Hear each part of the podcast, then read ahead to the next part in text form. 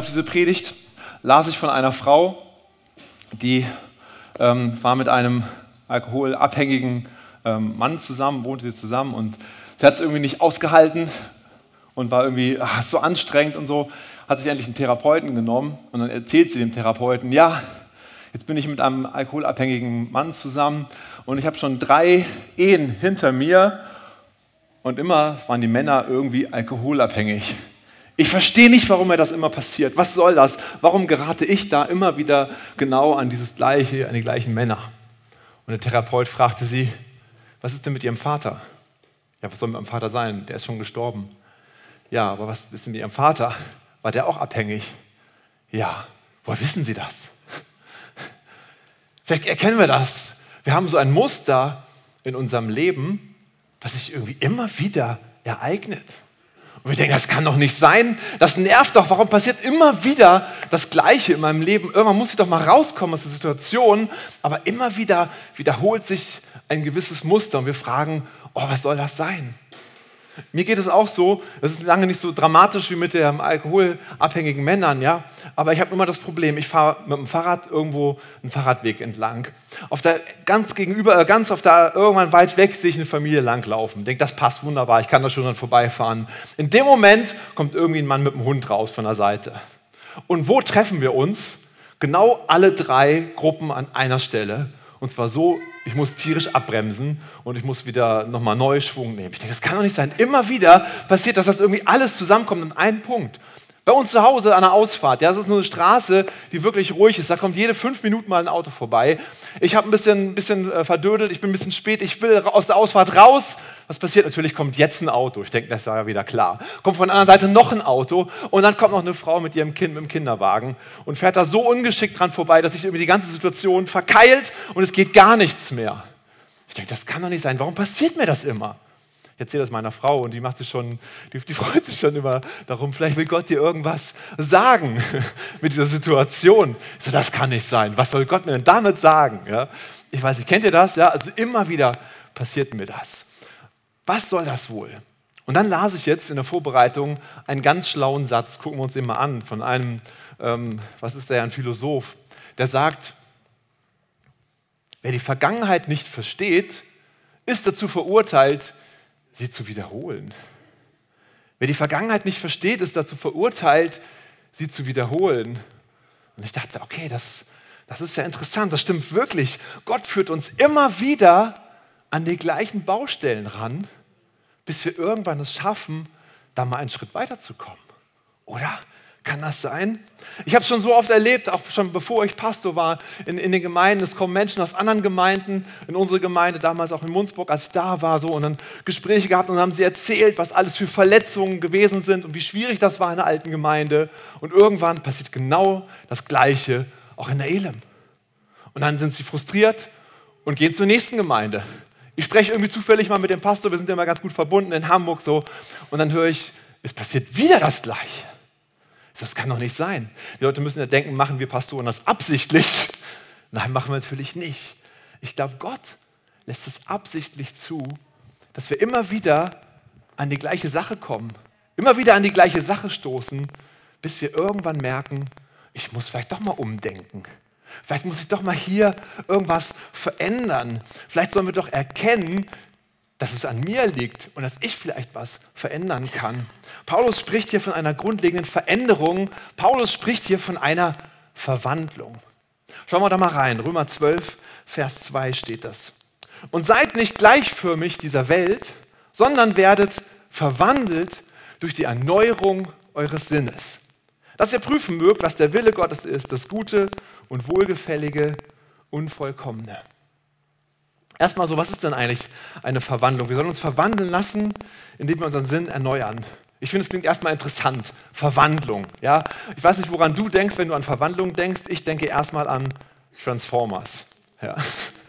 Vielleicht ist das auch so eure Sprache, ja. Das ist total cool, so ein Auto, was total genial aussieht und plötzlich verändert das und dann ist das ein Roboter. Vielleicht bist du eher so der biologische Typ. Ja, was ist da die Verwandlung? Das Interessante ist, dass das griechische Wort verwandeln Metamorphose ist.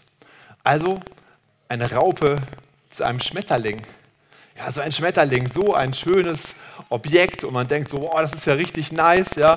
Und so eine Raupe, boah, das ist ja schon, aber das ist eigentlich, das entsteht aus, aus dem einen das andere, Metamorphose. Was passiert da? Das ist nicht ein neuer Gedanke. Das ist nicht mal so ein bisschen was irgendwie, ein, ein, ein, ein, irgendwas Neues, eine Bewusstseinserweiterung, ein neues Selbstverständnis. Es ist ein kompletter Existenzwandel. Eine Basis wird komplett verändert, umgestellt. Das ist wie so ein neues Betriebssystem auf deinem Rechner. Ja, endlich weg von Windows zu Mac. Halleluja. Äh, nein. Paulus sagt, werdet verwandelt. Verändert euch komplett. Er meint natürlich nicht das Äußere. Ja? Es geht nicht darum, dass wir uns schöne Frisuren zulegen. Ihr habt alle tolle Frisuren hier, finde ich. Neue Klamotten, irgendwie soll man unseren Style mal ein bisschen anpassen. Ist auch mal nicht schlecht, finde ich so. Aber darum geht es doch gar nicht. Und es geht erstaunlicherweise diesmal auch nicht um unsere Handlung, das, was wir tun. Es geht nicht darum, dass wir irgendwie besonders Wohltäter und mäßig unterwegs sind, dass wir irgendwie alle Menschen zu Jesus gewinnen sollen. Es geht sogar noch nicht mal darum, dass wir keine Sünde tun sollen, sondern wozu? Worum geht es denn dann hier? Durch die Erneuerung, der werde verwandelt durch die Erneuerung eures Sinnes. Paulus redet hier vom Sinn. Das ist der Verstand, unser Herz, unsere Vernunft, unsere Absicht. Es geht um das Innere, unser Herz, unsere Gedanken, das, was uns zum Handeln antreibt. Das soll verwandelt werden. Nicht das Handeln, darum geht es hier gar nicht. Und so oft entdecke ich, geht es uns Christen doch irgendwie um das, was wir tun, um das Handeln, das, was wir sehen. Ja, wir sagen so oft, oh, das darfst du doch nicht. Ja, das darfst du vielleicht, aber das geht nicht. Oh, was hast du denn da gemacht? Oder wir beurteilen Leute so, ja, also äh, der ist im Gastgeberdienst und der raucht. Das geht gar nicht. Oh, oder äh, irgendwie so, oh, der hat schon wieder ein neues Tattoo. Oder ich habe von der gehört, der hat wieder über den Durst getrunken. Oder der geht mit seiner Freundin in Urlaub. Ey, das ist alles Dinge, klar, das sind unsere Handlungen. Und die Bibel spricht auch darüber, dass wir auf unsere Handlungen aufpassen sollen. Aber hier geht es erstmal um was anderes. Es ist natürlich gut, bevor du ein Tattoo machst, zu überlegen, macht das wirklich Sinn, so ein Ding bis zum Lebensende zu haben. Ja, ich finde es auch total richtig, dass man erst ab der Ehe zusammen in Urlaub fliegen sollte. Ich glaube, das ist die biblische Ordnung. Aber wir vergessen so oft und so gerne, wir schauen auf das, was wir sehen. Und dabei ist doch viel wichtiger, was in unserem Herzen drin ist, was in unserem Kopf vor sich geht, oder? Ich weiß noch, als ich ein bisschen jünger war, hatte ich immer Angst vor Propheten. Ich dachte immer so, die gucken mich an gucke schnell weg, weil sonst sehen die, was bei mir wirklich los ist, was ich wirklich denke. Und dann denke ich so, oh nein, wenn die wüssten, was bei mir los ist. Und dann bin ich lieber irgendwo anders hingegangen, nicht zu nahe an so einen Propheten. Ja, wenn die wüssten, was bei mir wirklich drin in meinem Kopf ist. Und ich merke, es geht Gott wirklich am meisten um das, was in unserem Herzen drin ist, in unserem Kopf. Und da können wir ja gar nicht reingucken, da kann ich gar nicht reingucken. Und natürlich sieht man das dann irgendwann in den Taten. Aber ich glaube, Jesus möchte unser Denken, unser Herz verändern. Er möchte daran gehen und Sachen aufbrechen. Und deshalb führt er uns manchmal in Situationen rein, die wir schon immer wieder hatten, weil er vielleicht sagt, okay, vielleicht möchte ich, dass was sich bei dir verändert. Jesus sagt, ich liebe dich so, wie du bist. Und da ich dich liebe, möchte ich, dass du da vielleicht einen Schritt weiter kommst. Wie können wir denn unsere Gedanken verändern lassen? Ja, so ganz doll anstrengen. So. Und dann, flupp, plötzlich ist es anders. Oder wie funktioniert das? Irgendwelche Psychotricks oder so. Muss ich was leisten? Paulus sagt es ganz klar: werdet verwandelt. Das steht nicht verwandelt euch, sondern werdet verwandelt. Das steht im Passiv. Ja, passiv oder aktiv ist mir egal. Nehmen wir mal ein anderes Verb. Ja, ich esse gerne. Was ist das Passiv von ich esse gerne? Ich werde gegessen. ja, eine komplett andere Bedeutung ist passiv und aktiv. Daran mache ich das mir so gern nicht deutlich. Ja? Und hier steht, ich werde gegessen. Nein, ich werde verwandelt. Ich mache es gar nicht selber. Gott verwandelt uns. Gott verwandelt uns. Es steht hier einfach im Passiv. Und da gibt es spannende Parallelstellen. Gucken wir uns mal Titus 3, Vers 5 an. Titus 3, Vers 5 hier auch sonst stehen.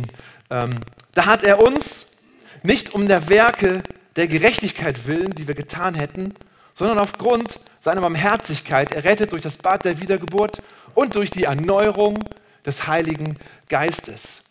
Nicht durch das, was wir tun, sondern wie er ist. Das verändert uns.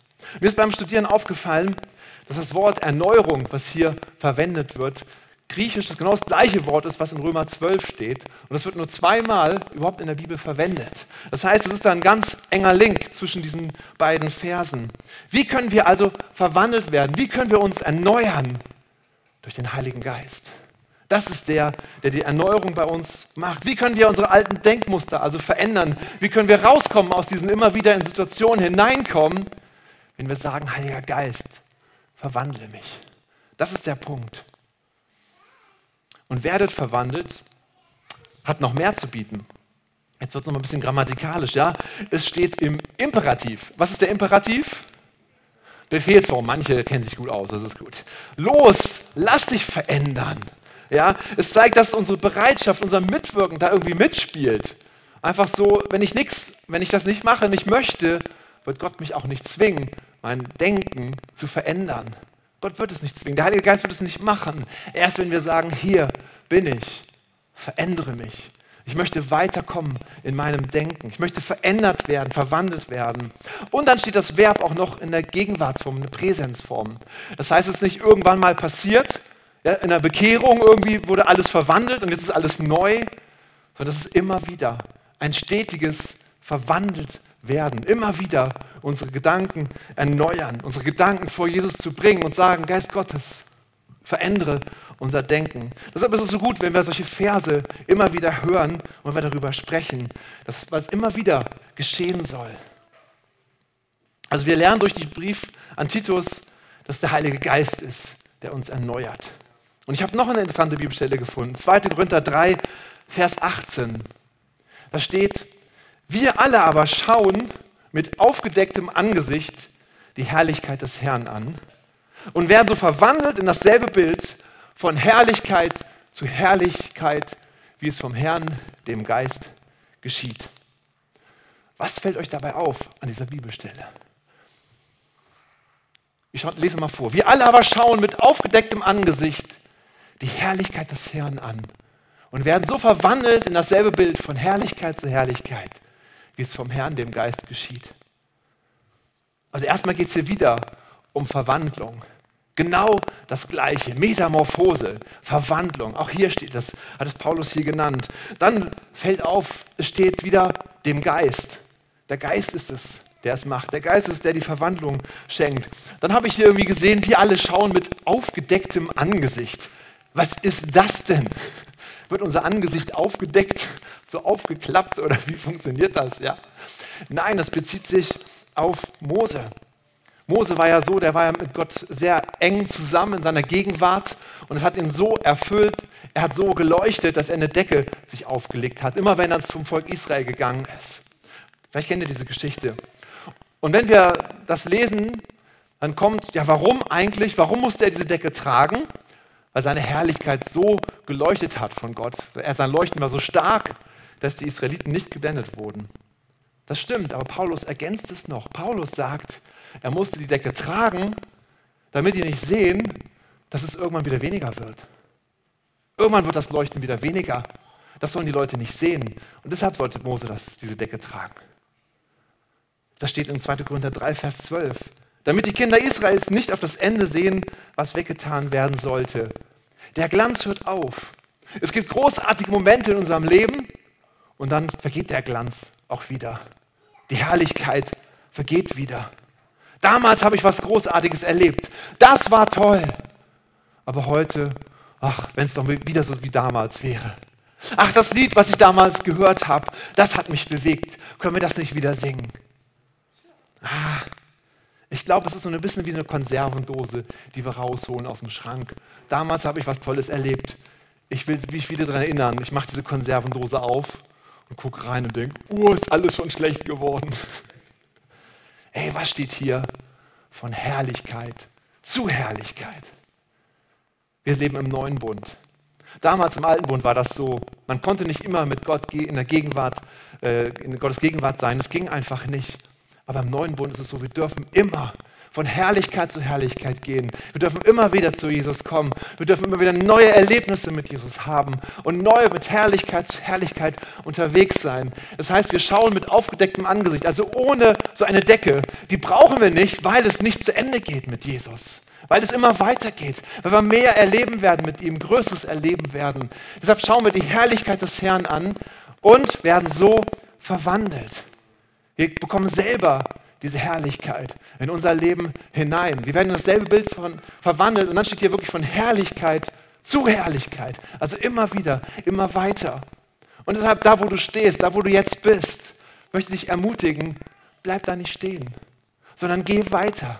Es geht weiter, es gibt einen, einen nächsten Schritt. Gott möchte mit dir weitergehen. Er möchte dich weiter ver verändern, weiter verwandeln. Von Herrlichkeit zu Herrlichkeit. Wow. Was bringt uns denn diese Verwandlung? Gehen wir mal zurück zu Römer 12, Vers 2.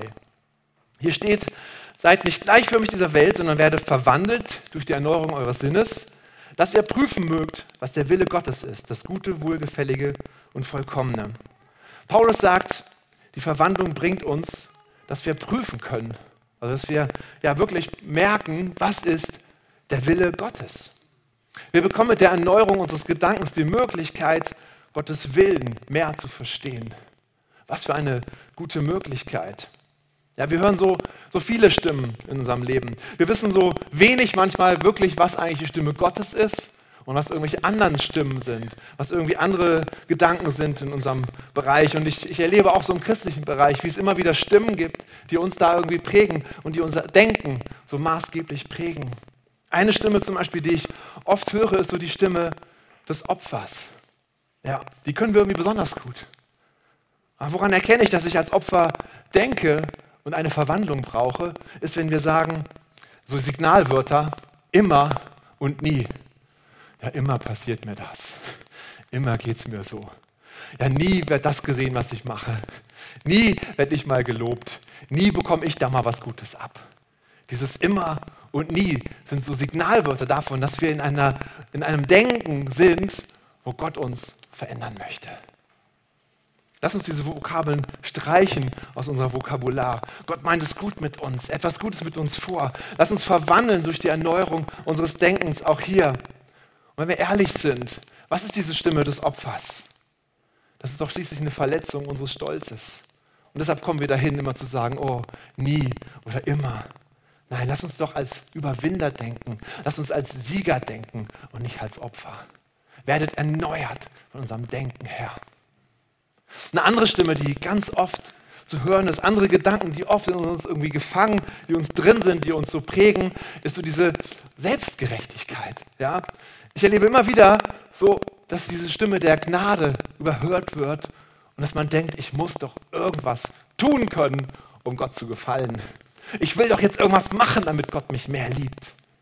Hey, du kannst nichts dazu tun wenn du an Jesus glaubst, was passiert? Jesus Opfer wird für dich gültig. Und wenn Gott dich anschaut, dann sieht er Jesus am Kreuz. Das heißt, er hat alle Sünde für dich getragen. Und das Größte, das Beste, was passiert ist für dich, sieht Gott, wenn er auf dich schaut. Das heißt, wir können nicht mehr zur Liebe dazu packen. Wir können nicht äh, Gottes Liebe für uns noch größer machen, wenn wir irgendwas tun. Es ist einfach Gnade da. Es ist einfach Gnade da. Und es ist so gut, wenn wir uns immer wieder da neu daran denken und merken, hey, wir können nicht irgendwas leisten, um Gott zu gefallen. Das funktioniert nicht. Wir können einfach nur sagen, Gott, danke. Ja. Ich denke, wenn wir allein diesen zwei Punkten umdenken, wird sich viel verändern in uns in unserer Umgebung. Deshalb lass uns anfangen, da unsere Gedanken zu erneuern. Was ist dieser Wille Gottes? Hier steht äh, das Gute. Gott hat das Gute für uns vorbereitet. Das Wohlgefällige, das ist das, was Gott wohl gefällt und das Vollkommene. Das bedeutet nicht nur irgendwie reif und erwachsen zu sein, sondern wirklich so der Vollkommenheit Gottes entsprechen, Gottes vollkommener Plan für dein Leben. Das ist das, was geschehen wird, wenn du immer wieder bereit bist, deine Gedanken zu erneuern, immer wieder sagst, okay, ich möchte hier was aufbrechen, ich möchte weiterkommen, dann kann Gottes Plan in deinem Leben geschehen. Dann kommt natürlich die Frage, okay, und was kostet das jetzt, wenn ich das mache, wenn ich zu Gott gehe und sage, komm, erneuere meine Gedanken, verändere mich in meinem Denken. Paulus sagt es direkt am Anfang, Römer 12, Vers 2. Da steht, ja, seid nicht gleichförmig dieser Welt. Nicht gleichförmig. Eine andere Übersetzung sagt, passt euch nicht dem Weltlauf an.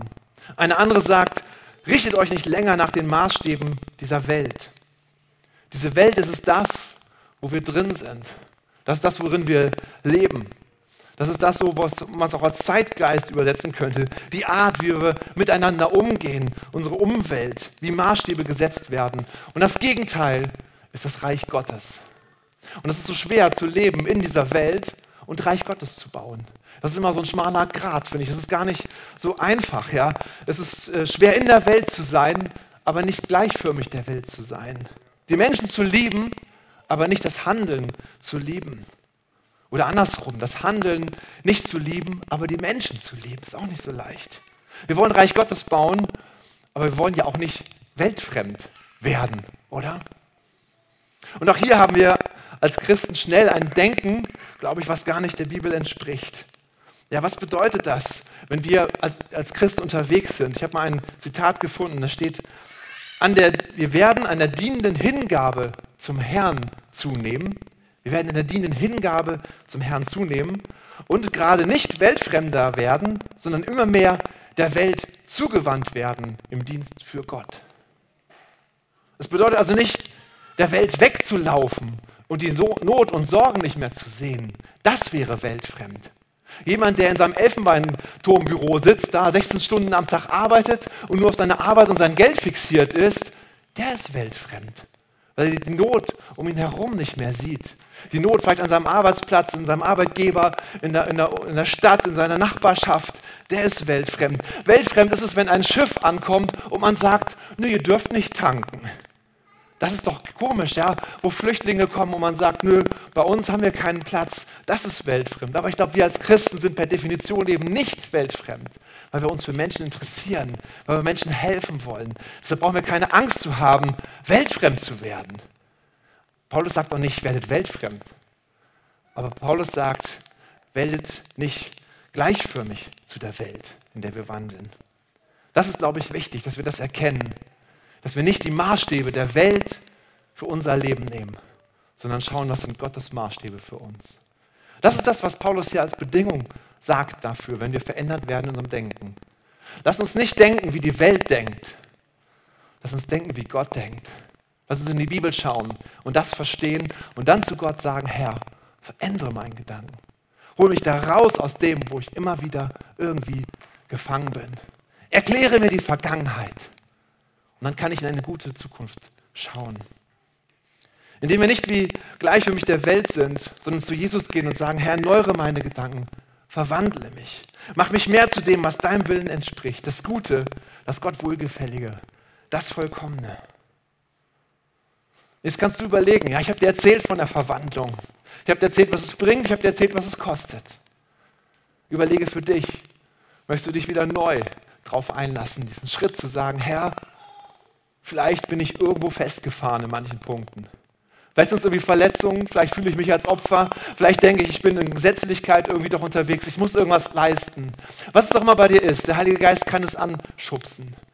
Ich möchte dich ermutigen zu sagen, ich möchte mich erneuern heute. Ich möchte anders denken, immer wieder anders denken. Ich möchte von Herrlichkeit zu Herrlichkeit gehen.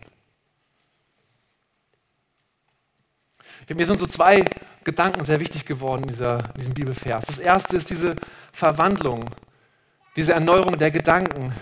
Es führt uns in die Freiheit. Wir sind nicht mehr abhängig von unserer Vergangenheit, nicht mehr abhängig von irgendwelchen Denkmustern aus der Welt, sondern es führt uns wirklich in die Freiheit. Deshalb möchte ich euch ermutigen, das mal so zu riskieren und zu sagen, Heiliger Geist, komm, verwandle mich. Wir können es selber nicht tun, wir können nur sagen, hier bin ich, mach es. Und das Zweite ist, Jesus ist offensichtlich auch so viel wichtiger, wie es in unserem Herzen, in unserem Gedanken aussieht, als das, was wir tun.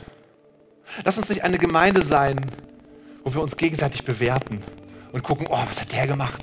Oh nein. Oh, was habe ich denn da mitgehört? Oh nein, lass uns sowas überhaupt gar nicht beachten. Lass uns lieber ermutigen und zu sagen, sind wir mit Jesus unterwegs? Schauen wir auf Jesus hin. Wie geht es unserem Herzen? Wie geht es dir in deinem Herzen? Das ist doch viel wichtiger, dass wir in unserem Herzen verändert werden. Dann werden die Taten automatisch folgen. Aber lass uns im Herzen, unseren Gedanken verändert werden. Und lass uns nicht uns gegenseitig irgendwie richten und gucken, oh, was hat der gemacht, was hat die gemacht. Ja. Ich glaube, da liegt so viel Potenzial drin. Ich glaube, wir sind, sind eine Gemeinde, die viel Auswirkung haben kann auf unsere Umgebung. Zum einen sehe ich das in unserer Anbetung, glaube ich, dass ein, hier ein Ort ist, wo Anbetung ausgehen kann in verschiedene andere Orte, wo Menschen hierher kommen können. Wir erleben das jetzt schon. Am Freitag haben wir wieder eine schöne Anbetungszeit, wo wir erleben können, wie, wie eine gute, gesegnete Zeit da ist, die uns aufbaut, die uns verändert, auch unser Denken. Und das Zweite ist, ich glaube auch das, was wir hier erlebt haben, eine Gemeinde, die kurz vorm Ende war, hat ein, ein, neuen, ein neues Aufleben, etwas Neues beginnt. Was für eine Hoffnung für unser Land. Es gibt so viele Gemeinden, die so vor sich hin dümpeln. Was wäre, wenn das, was wir hier erleben, an anderen Orten auch passiert? Und es fängt an, glaube ich. Es fängt an, glaube ich, es, und wir sind eine Ermutigung für so viele Gemeinden, weil sie hierher schauen und sehen, es kann geschehen. Eine Gemeinde, die fast vom Ende steht, kann neu sich entwickeln und kann wieder neu aufblühen. Was für eine Möglichkeit. Aber es fängt immer erstmal mit uns selbst an. Mit unserem Denken, mit unserem Herzen. Und deshalb lasst uns doch gerne ins Gebet gehen und das zu Gott bringen und sagen, Herr, hier sind wir. Hier sind wir mit unseren Gedanken, mit unserem Herz. Wir verstehen vielleicht nicht, warum wir immer wieder in Situationen hineinkommen. Aber Jesus möchte heute dir wirken. Halleluja, Jesus. Halleluja, Jesus. Danke, Jesus. Danke, Jesus. Danke, Jesus. Danke, Jesus. Halleluja, Jesus.